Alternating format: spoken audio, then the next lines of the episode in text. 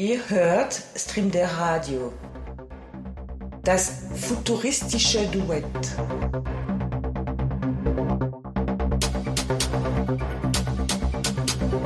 Jetzt warten wir nicht mehr länger, sondern gehen das Gesamtkonzept an.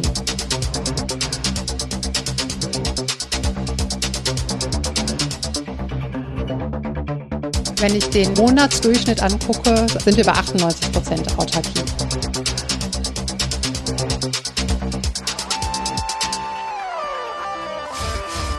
Ralf Neuhäuser im Dialog mit Pionierinnen und Visionärinnen über die Zukunft.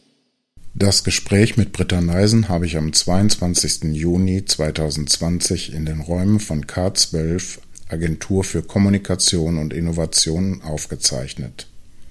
Ja, hallo, hier ist Ralf Neuhäuser für StreamD Radio. Ich beginne heute meine Sendereihe Das futuristische Duett im Dialog mit äh, Visionärinnen, Pionierinnen und Expertinnen über die Zukunft. Mein erster Gast ist Britta Neisen, geschäftsführende Partnerin von K12, Agentur für Innovation und Kommunikation.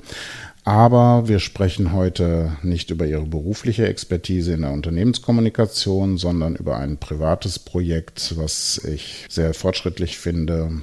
Und da hat Britta einige tolle Erfahrungen gemacht, über die sie uns berichtet. Hallo Britta. Hallo Ralf. Ja, ich habe in deinem Facebook-Post gesehen, dass du Hausbesitzerin bist, dass du da gerade ganz was äh, Neues installiert hast und zwar passenderweise am 5. Juni fertig geworden zum Weltumwelttag. Du hast also Solarenergie auf dein Dach gebracht. Das ist richtig. Wir haben lange gezögert, aber sind dann zu der Entscheidung gekommen, dass die eigene Stromproduktion und eine Photovoltaikanlage das ist, was unser Beitrag sein kann zur Klimaneutralität und haben das Projekt in Angriff genommen. Das heißt, ihr seid eine Familie, habt ein Immobilieneigentum, also Wohneigentum, ihr seid keine Mieter, ihr konntet also da schalten und walten, wie ihr wolltet. Ja, das ist richtig. Wir haben ein Haus mhm. Ähm, äh, seit zehn Jahren. Wir sind eine vierköpfige Familie, also so ein bisschen das klassische Bild. Und wir haben tatsächlich ein Haus mit kompletter Südausrichtung des Daches. Also es gab eigentlich keinen Grund, keine PV-Anlage aufs Dach zu bringen. Hört sich nach perfekten Voraussetzungen an. Jetzt kann man natürlich fragen, Solarenergie alleine ist ja jetzt nicht unbedingt ein absolut innovatives Projekt. Wir wollen ja einen Blick auch in die Zukunft werfen. Du hast ja noch viel mehr gemacht und das fing auch schon viel früher an. Vielleicht fängst du mal so ein bisschen an zu erzählen, wo sozusagen eure Intention war. Du hast gesagt, ihr seid zehn Jahre Hausbesitzer und dann habt ihr euch wahrscheinlich irgendwann Gedanken gemacht, wie man vielleicht umweltmäßig was machen kann, aber vielleicht auch Geld sparen kann. Erzähl doch einfach mal ein bisschen aus eurer Geschichte. Als wir das Haus gebaut haben vor zehn Jahren, äh, stand das Thema Energieeffizienz natürlich auch schon auf dem Programm. Es gibt ja auch schon seit etlichen Jahren viele Förderungen und natürlich auch das Bewusstsein äh, war von vornherein da, dass wir da unseren Beitrag leisten wollen. Und vor zehn Jahren haben wir dann entschieden, eine Erdwärmepumpe zu installieren und nicht auf Gas zum Beispiel zu gehen oder gar Öl. Deshalb haben wir uns da auch schon für eine klimafreundliche Energiegewinnung entschieden und haben halt eine Erdwärmepumpe installiert, mit der wir auch die zehn Jahre schon sehr, sehr gut gefahren sind. Das ist also eure einzige Quelle für die Beheizung des Hauses. Genau, das Kein ist. Keinen anderen Energieträger da mehr. Nein, wir haben auch zum Beispiel keinen Schornstein. Oh. sind so nette Begleiterscheinungen. Da beziehen wir unsere Wärmeenergie her. Und diese Wärmepumpe braucht halt als Antriebsenergie äh, schon Strom. Aber wie gesagt, im Grunde wird aus der Erde warmes Wasser herausgezogen. Also bei uns im Garten ist einmal tief gebohrt worden, um an dieses wärmere Wasser zu kommen. Und das wird dann nur noch entsprechend, so wie wir es im Haushalt brauchen, noch weiter aufgeheizt. Aber das braucht noch Strom auch. Genau, also die Antriebsenergie für die Wärmepumpe als solche ist Strom. Deshalb ist es jetzt mit der PV-Anlage, also wir haben quasi für unseren ganz normalen Stromverbrauch, den wir als Familie haben, äh, beziehen wir Strom, aber auch halt diesen Wärmestrom. Den habt ihr beim ersten Schritt noch konventionell bezogen über einen äh, lokalen Energieanbieter oder war das auch schon irgendwie Ökostrom oder irgendwas äh, Besonderes? Wir haben Ökostrom tatsächlich bezogen, also da kann man die verschiedenen Tarife wählen, mhm. äh, sowohl für die Wärmepumpe als auch für unseren normalen Strom. Aber jetzt sind wir halt mit der PV-Anlage einen Schritt weitergegangen und gehen das Konzept an, wirklich komplett unsere Autarkie tatsächlich auch stark voranzutreiben. Wie war dann der Entscheidungs- und der Umsetzungsprozess? Wie lange hat das gedauert? Wann habt ihr gesagt, so jetzt müssen wir da den nächsten Schritt gehen? Was war da womöglich an behördlichen Dingen notwendig? Irgendwelche Anträge? Und äh, wie seid ihr zu dem sozusagen endgültigen Umsetzer, dem, also dem Partner da gekommen? Was muss man sich da für einen Zeitraum vorstellen? Als wir das Haus gebaut haben, war die Situation so, da hätten wir auch schon die PV-Anlage aufschreien können, hätten den Strom aber im Prinzip zum, komplett ins Netz einspeisen müssen, weil vor zehn Jahren die Batterietechnologie noch nicht so weit gedient war. Uns schwebte immer im Kopf herum, wenn die Batteriesysteme so gut und auch ein Stück weit wirtschaftlich geworden sind, dass man sie sich leisten kann, dass wir dann eine PV-Anlage aufs Netz sehen, um einfach autark zu sein. Also das heißt, die Energie, die die PV-Anlage auf unserem Dach produziert, auch tatsächlich selbst zu verbrauchen. So. Und die Batteriesysteme sind mittlerweile gut geworden und dieser Zeitpunkt ist jetzt für uns gekommen, dass wir gesagt haben, das Konzept geht auf. Wir haben Wirtschaftlichkeitsberechnungen anstellen lassen mit unserem Energieverbrauch, mit entsprechend ausgelegten Batterien und da sind ganz erfreuliche Zahlen rausgekommen, sodass wir gesagt haben, so, jetzt warten wir nicht mehr länger, sondern gehen das Gesamtkonzept an. Du hast gesagt, anstellen lassen. Das heißt, ihr habt euch von einem Profi beraten lassen. Ist das ein spezielles Unternehmen, was dahinter steckt? Oder ist es ein unabhängiger Berater oder von eurem bisherigen Stromversorger vielleicht jemand? Ja, also es ist in der Tat so, wir haben uns natürlich eingearbeitet in die Materie, aber letztendlich ist es dann doch sehr viel Spezialwissen. Wir haben zusammengearbeitet mit den Energiegewinnern aus Köln, die uns da ein entsprechendes Konzept erarbeitet haben. Und vielleicht äh, die Entscheidung der Energiegewinner ist bei uns auch vor dem Hintergrund gefallen, dass die Energiegewinner grundsätzlich, die bieten auch für wirklich die breite Bevölkerung verschiedene Konzepte an, wie auch jemand, der nicht eigene Dächer hat, in Form einer Genossenschaft Solar betreiben kann. Also wir fanden das Gesamtkonzept gut und äh, haben uns von denen entsprechend beraten lassen. Also die Energiegewinner sind in Kölner Unternehmen. Ich habe schon mal irgendwo, glaube ich, sogar eine Präsentation von denen gesehen, ist aber schon länger her.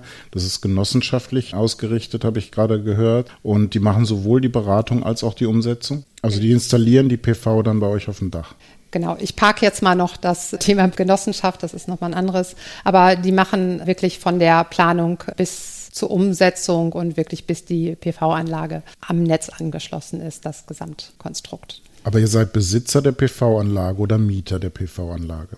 Wir sind Besitzer der mhm, PV-Anlage. Okay. Dann hattest du ja von dem Batteriekonzept gesprochen. Muss man das unabhängig lösen oder wird das sozusagen als Paket gleich mitgeliefert? Das ist ein Gesamtpaket, mhm. äh, also wirklich eine Lösung, die aufgesetzt wird. Um es vielleicht kurz zu beschreiben, äh, im Moment haben wir ja die langen Tage, die Sonne scheint viel. Tagsüber ziehen wir den Strom direkt, wie er produziert wird, von der PV-Anlage und er wird direkt verbraucht. Mhm. Also äh, ich habe auch meinen Modus umgestellt, die Waschmaschine und der Trockner laufen jetzt tagsüber zur eigentlich teuersten Stromzeit. Also für uns ist es äh, damit jetzt die günstigste Zeit geworden. Verbrauchen wir den Strom direkt. Wenn wir ihn nicht verbrauchen, wird als erstes äh, die Batterie geladen und die ist häufig zu dieser Jahreszeit mittags schon auf 100 Prozent. Da haben wir auch so ein relativ neues Modell von, darf ich Namen sagen, ja, von äh, Siemens Batteriesystem, was seit Ende letzten Jahres auf dem Markt ist. Das zeigt immer in einer Digitalanzeige im Keller ganz groß an, wie viel Prozent äh, die Batterie geladen ist oder halt nachts auch entladen ist. Das ist immer ein ganz schönes Gefühl, wenn man in den Keller kommt und einem dann so eine 90 Prozent oder gar 100 Prozent entgegenschlägt. Wahrscheinlich auch auf einer passenden App dazu. Genau. Wir können den Strom- und Energiefluss bei uns auf einer App jederzeit einsehen, ne? mhm. also was gerade produziert wird, was wir verbrauchen, was ins Netz auch eingespeist wird. Also das ist dann der dritte Schritt. Also wenn die Batterie voll ist und was wir nicht verbrauchen, wird halt ins Netz eingespeist. Und dafür bekommen wir eine Vergütung. Ja, diese Einspeisung, wie oft kommt das vor? Das heißt, ihr, ihr verdient damit auch Geld oder gibt es auch, sage ich mal, Kapazitäten, die ihr noch beziehen müsst? Wie, wie ist da die Auslastung? Wie autark seid ihr am Ende im Durchschnitt? Wenn ich den Monatsdurchschnitt angucke, wir sind jetzt noch nicht so lange am Netz, sind wir bei 98 Prozent Autarkie. Mhm. Also äh, das ist eine wahnsinnig schöne Zahl. Das heißt, wir beziehen nur zwei Prozent äh, tatsächlich aus dem Stromnetz. Und das ist halt an sehr bewölkten Tagen, hatten wir an zwei Tagen, wo so ein Rest Strom aus dem Netz gezogen werde. Wenn man es jetzt in Jahreszeiten vergleicht, wird das im äh, Winter natürlich häufiger der Fall sein. Also die Berechnungen gehen dahin, dass wir eine Autarkie im Jahresdurchschnitt von um die 80 Prozent haben werden.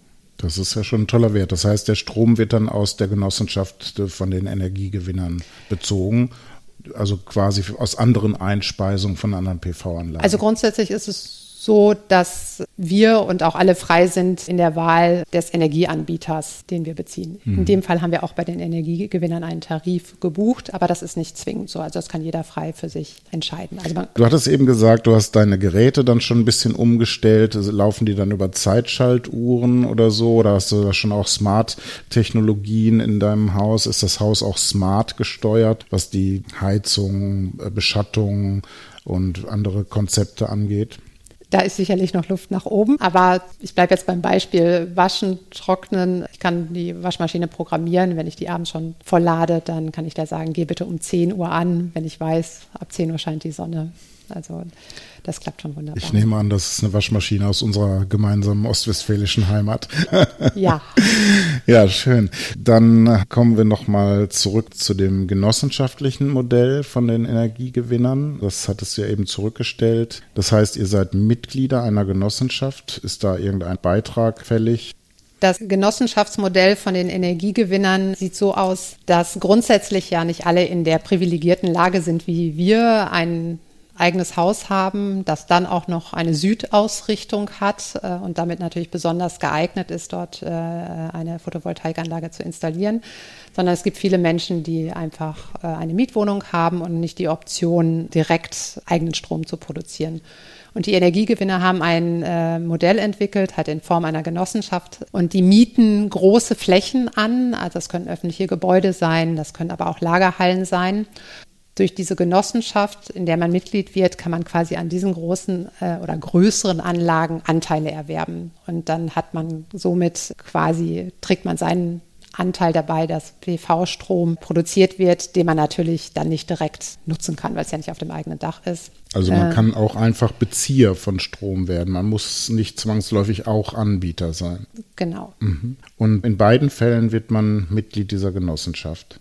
Das ist nicht ein zwingender Zusammenhang. Mhm. Also, also man, äh, man kann, kann, auch ganz klassisch als Energieanbieter den Strom beziehen und fertig. Genau. Mhm. Und Mitglied in dieser Genossenschaft werden oder auch halt einfach eine PV-Anlage installieren lassen, ohne Mitglied in der Genossenschaft mhm. äh, zu werden. Und was es auch gibt, ist das Modell für Mieter. Also wenn man jetzt ein Mehrparteienhaus wohnt, kann man auch da sagen, äh, man möchte eine PV-Anlage installieren, an der, also die quasi in Händen der Mieter ist. Also da gibt es noch so einen Mieterstrom, nennt sich das. Mhm. Ist nochmal ein anderes Modell. Also, also die durchaus flexible Modelle. Ja. Ja, für, für jeden Anlass oder für jede Voraussetzung anpassbar. Ja, ich kenne das genossenschaftliche Modell äh, ein bisschen aus dieser EWS Strom Schönau. Die nannten sich ja die Stromrebellen. Ich bin selbst lange da Kunde. Die haben ja die ganze Energieversorgung der Stadt Schönau in die eigenen Hände genommen in den 90er Jahren. Ich glaube, es ist zwar nicht genossenschaftlich organisiert oder nicht vollständig, aber ich fand das damals schon sehr attraktiv und freut mich, dass es hier in der Nähe jetzt Schule gemacht hat.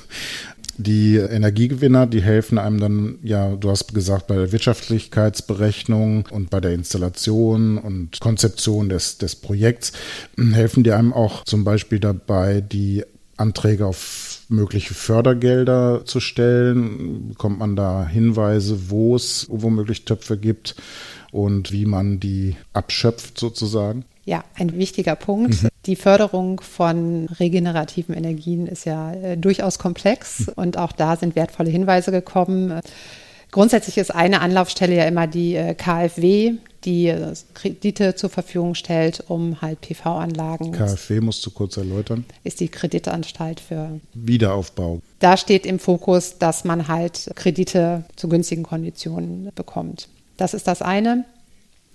Aber was für uns ausschlaggebend war, ist jetzt auch nochmal die tatsächlichen Förderprogramme, die es auch auf verschiedenen Ebenen gibt. Wir haben die Förderung der Stadt Düsseldorf in Anspruch genommen, die ja klimafreundliches Wohnen und Arbeiten in einem sehr ausführlichen Programm fördert. Äh, und unter anderem kam für uns jetzt zum Tragen die PV-Anlage, die wir noch mit 500 Euro Bezuschuss bekommen haben. Aber seit Mai ist auch dieses Programm weiter ausgebaut worden und äh, aktuell bekommt man für die PV-Anlage 1500 Euro an Zuschuss von der Stadt Düsseldorf, was wirklich attraktiv ist.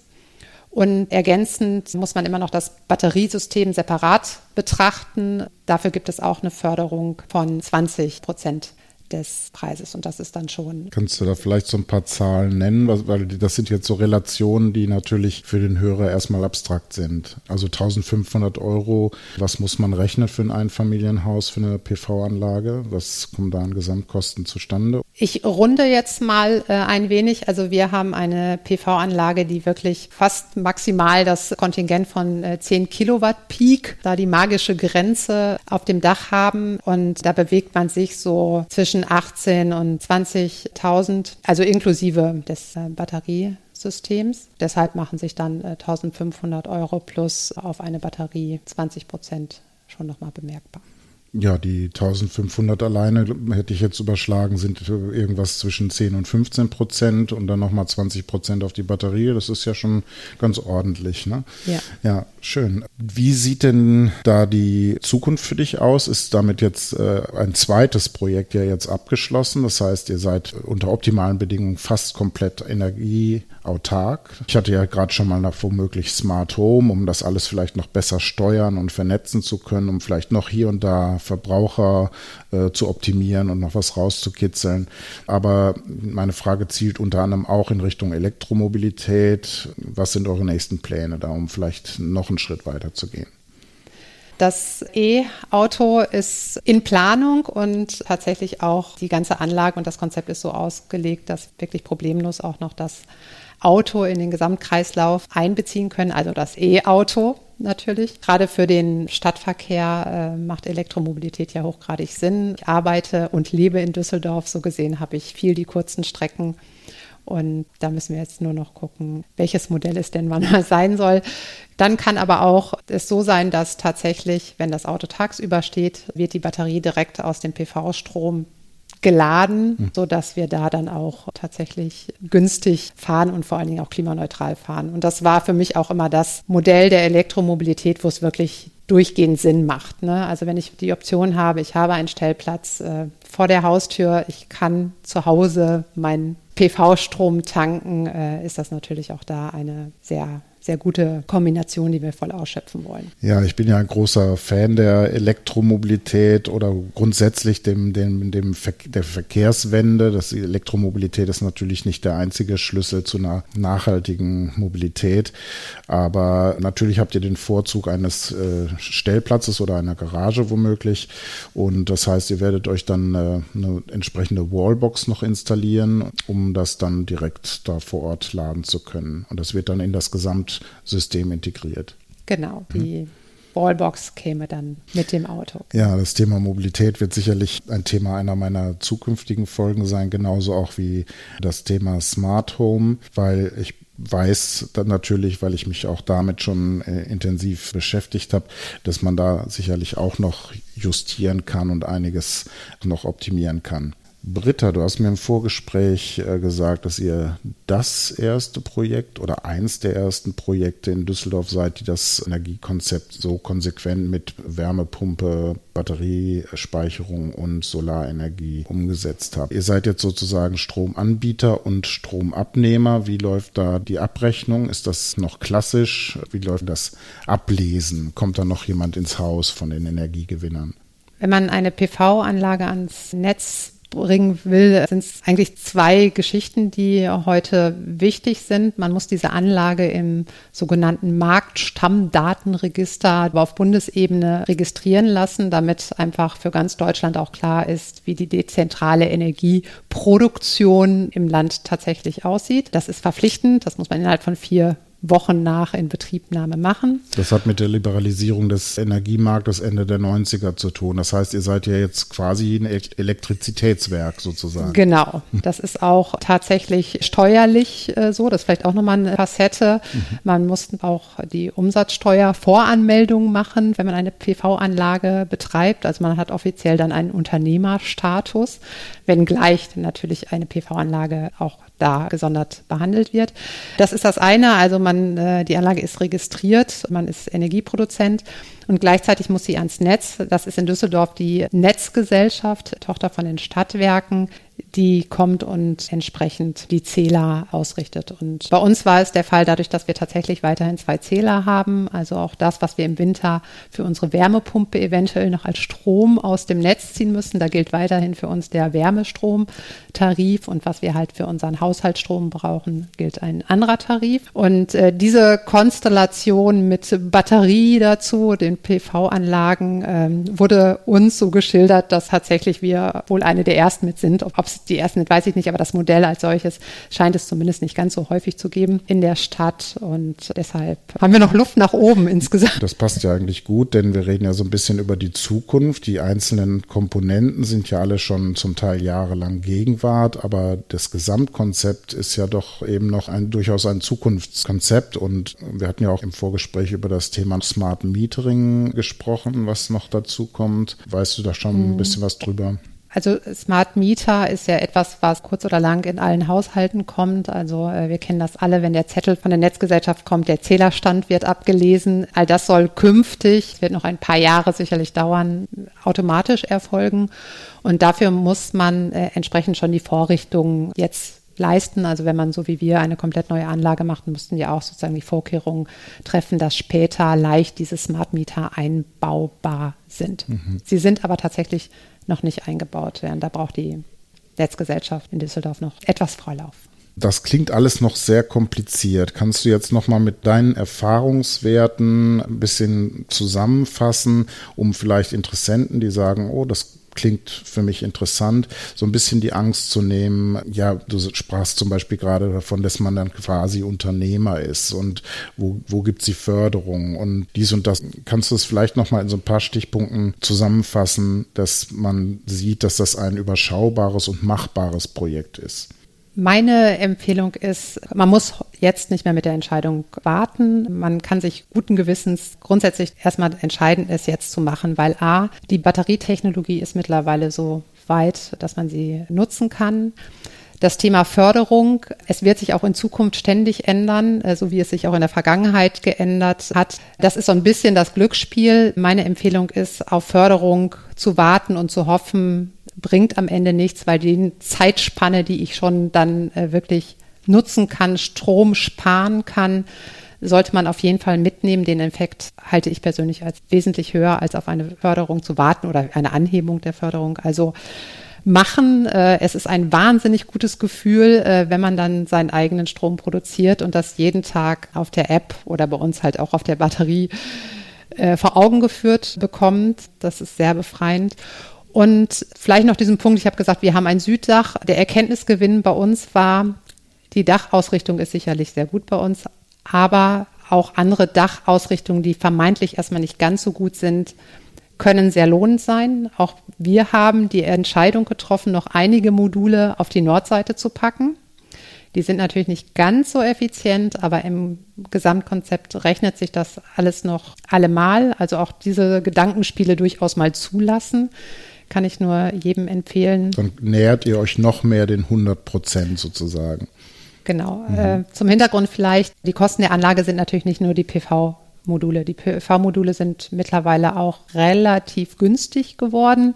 Es ist natürlich das ganze Konstrukt. Ne? Man muss das ein Gerüst aufbauen. Da sind Menschen auf dem Dach durchaus eine Woche äh, beschäftigt, äh, um alles, alles anzuschließen. Muss alles verkabelt werden. Es muss ein bisschen gebohrt werden. Mhm.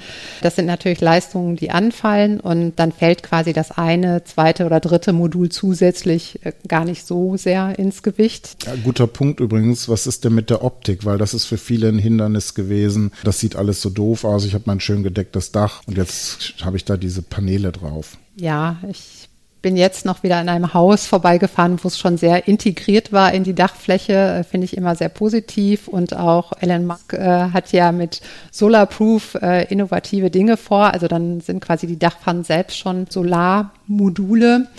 Das sind natürlich schöne Szenarien, die sich da abbilden, aber die Realität bei vielen sieht ja aus, dass man erstmal ein, Dach hat, äh, auf das eine PV-Anlage draufkommt. Aber bei uns war es so, und das war auch mir wichtig, die gewisse Ästhetik sollte nicht ganz zu kurz kommen. Wir haben uns auch für eine optisch schöne Lösung entschieden. Alles schön schwarz und es fügt sich wirklich sehr gut auf unserem dunkel eingedeckten Dach ein, so dass es auch da eigentlich keinen Grund mehr gibt, sich deshalb nicht dafür zu entscheiden. Also Fazit, jetzt machen, nicht warten und auch wenn man vielleicht keine 100% Lösung erreichen kann, auch mit einer teilweisen Lösung oder vielleicht sogar als Mieter sich mit den Energiegewinnern mal auseinanderzusetzen, sollte man jetzt beginnen. Mhm. Vielleicht noch mal zwei Zahlen, die ja richtig Gerne. sind, weil der Finanzmarkt und die Verzinsung äh, des Kapitals ja aktuell auch nicht besonders attraktiv ist. Also wir haben damit eine Kapitalrendite von bis zu 13 Prozent Prozent. Mhm. Verzinsung lässt sich ja schon mal blicken. Und äh, dann auch diese Anfangsinvestition ist da. Das ist faktisch so. Das Geld muss man sozusagen einmal aufbringen, aber da gibt es ja auch schon Finanzierungsmöglichkeiten. Aber die Anlage unserer Größenordnung, die amortisiert sich jetzt für uns in weniger als acht Jahren. Oh, mhm. und dass man die PV-Module dann 20, 30 Jahre mit einer sehr, sehr hohen Effizienz auf dem Dach hat, kann man dann sagen, dass wir 20 Jahre kostenlos unseren Strom beziehen werden. Die Batteriesysteme, vielleicht das auch noch, die halten nicht ganz so lange. Also irgendwann werden wir die Batterie, wird die Leistung, das kennt man vom Handy, wird die Leistung runtergehen und da werden wir bei den Modulen nochmal nachlegen müssen. Aber auch das im Gesamtkonzept ist das jetzt eingerechnet, die Zahlen, die ich genannt habe. Und das ist für uns definitiv ein lohnendes Invest. Ja, da hast du zwei Punkte nochmal angesprochen, die ich ganz äh, interessant und wichtig finde. Ich hatte auch Zahlen noch so im Hinterkopf, obwohl ich mich noch nie wirklich intensiv natürlich mit der Thematik beschäftigt habe, weil ich kein Immobilienbesitzer bin. Aber die Amortisierungszeit, die, da war ich überrascht, dass die ja doch vergleichsweise kurz war. Da hatte ich längere Fristen vermutet. Und das andere war mit den Laufzeiten der Technik. Also du sagst, die können 20 Jahre jetzt arbeiten, äh, aber auch da entwickelt sich die Technik ja weiter. Sind die wirklich 20 äh, Jahre tauglich, das zu leisten, was sie leisten sollen? Oder müssen die auch irgendwann mal erneuert werden, weil sie entweder kaputt gehen oder weil sie vielleicht nicht mehr den Standards entsprechen durch neue Entwicklungen? Und dasselbe gilt natürlich auch für die Batterien. An der Stelle vielleicht ein Beispiel meiner Eltern, mhm. die sehr frühzeitig in die eigene Stromproduktion mittels einer PV-Anlage eingestiegen sind. Deren Anlage ist jetzt 18, 19 Jahre auf dem Dach und die läuft nach dem 20. Jahr tatsächlich aus der Förderung raus. Also die haben 100 Prozent dieses Stroms eingespeist und bekommen dafür noch eine sehr, sehr, sehr attraktive Einspeisevergütung. Und es ist überhaupt keine Überlegung. Diese Module sind noch voll leistungsfähig, die bleiben weiter auf dem Dach. Und was da jetzt erfolgen wird, da kommt dann halt in zwei Jahren dieser Switch und der Strom wird erstmal selbst verbraucht aus dieser Anlage und dann nur noch der Rest eingespeist, weil dann die Vergütung runtergeht.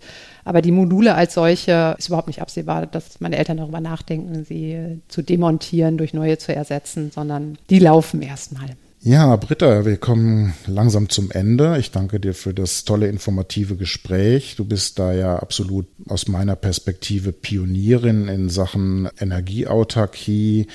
Natürlich unter der besonderen Voraussetzung, dass du eben selber Hausbesitzerin bist, aber eben auch mit interessanten Aspekten für eben Mieter oder Menschen in anderen Wohn- und Lebenssituationen. Wir haben auch ein bisschen über die Zukunft gesprochen auch wenn das jetzt schon Gegenwart ist, ist das auch die Zukunft, weil du bist da eben eine der ersten, die das in der Konsequenz gemacht hat. Und du hast auch eben angesprochen, Elon Musk kommt jetzt gerade frisch die Nachricht reingekommen mit seinem Solar Roof auf den europäischen Markt. Das macht es vielleicht auch nochmal attraktiver. Hast du jetzt, da wir Radio aus Düsseldorf für Düsseldorf machen, nochmal so eine Art Pro-Tipp oder Resümee, wie man das jetzt angehen kann für Düsseldorfer Menschen, die, sage ich mal, den, deinen Weg nachgehen wollen? Meine Empfehlung ist, wenn man mit diesem Gedanken sozusagen so schwanger geht, man müsste, man könnte man. Also es ist immer gut, einen Stichtag im Jahr zu haben. Zum Beispiel die Stromabrechnung kommt rein und man ärgert sich wieder. Dann einfach mal aktiv werden. Ein Angebot einzuholen, das die individuelle Situation betrachtet, ist sicherlich der erste Schritt. Dann die Förderung anzugehen, in der Regel mit dem Anbieter, also wie das bei uns die Energiegewinner waren, im konkreten Fall für Düsseldorfer tatsächlich auf der Website der Stadt zu gucken. Das Umweltamt ist das Amt, was dafür verantwortlich ist und äh, aktuell wirklich sehr, sehr attraktive Förderungen hat. Und äh, ich bin da mal ganz zuversichtlich, dass das in den nächsten Jahren auch so bleibt. Dann muss man tatsächlich die Förderung, aber auch, ähm, wenn man ein konkretes Angebot hat, beantragen und auch sich genehmigen lassen, bevor man dann zur Tat schreitet. Also sprich, wirklich den Auftrag erteilt und dann auch hoffentlich schnell die Monteure rauskommen und die Anlage montiert wird, bevor sie dann, und das ist der vorletzte Schritt, die Anlage ans Netz geht äh, und man dann in den laufenden Prozess geht und sozusagen selbst Stromproduzent ist, ein kleiner Unternehmer ist und tagtäglich dann profitieren kann und sich erfreuen kann, wenn die Sonne so richtig lange und intensiv scheint. Ja, das tut sie ja mehr und mehr, was ja auf der einen Seite schön ist, aber auf der anderen Seite klimatischen Warnzeichen ist, da auch wirklich aktiv zu werden. Und äh, was man dabei, glaube ich, auch unter den Tisch fallen lassen sollte, sind die Köln-Düsseldorfer Dünkel, weil Energiegewinner sind ein Kölner Unternehmen, aber das sollte auch Düsseldorfer nicht abschrecken, da Kontakt aufzunehmen und sich einfach mal beraten zu lassen, denke ich, oder? Das sehe ich auch so, ja. Prima. Herzlichen Dank, Britta, für das sehr nette und sehr informative Gespräch. Ich äh, hoffe, dass das viele unserer Hörer und, und Hörerinnen inspiriert, sich mal schlau zu machen, vielleicht den Weg nachzugehen, einen ersten Schritt vielleicht zu machen. Und das betrifft auch nicht nur Hausbesitzer, sondern auch Mieter, die dann über ein Unternehmen wie die Energiegewinner oder EWS Schönau an sauberen, nachhaltigen Strom kommen. Prima Sache, schönes Thema. Herzlichen Dank, Britta. Ich danke dir, Ralf.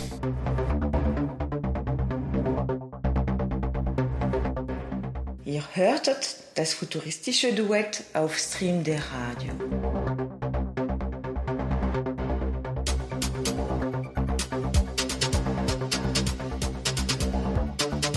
Gastgeber war Ralf Neuhäuser.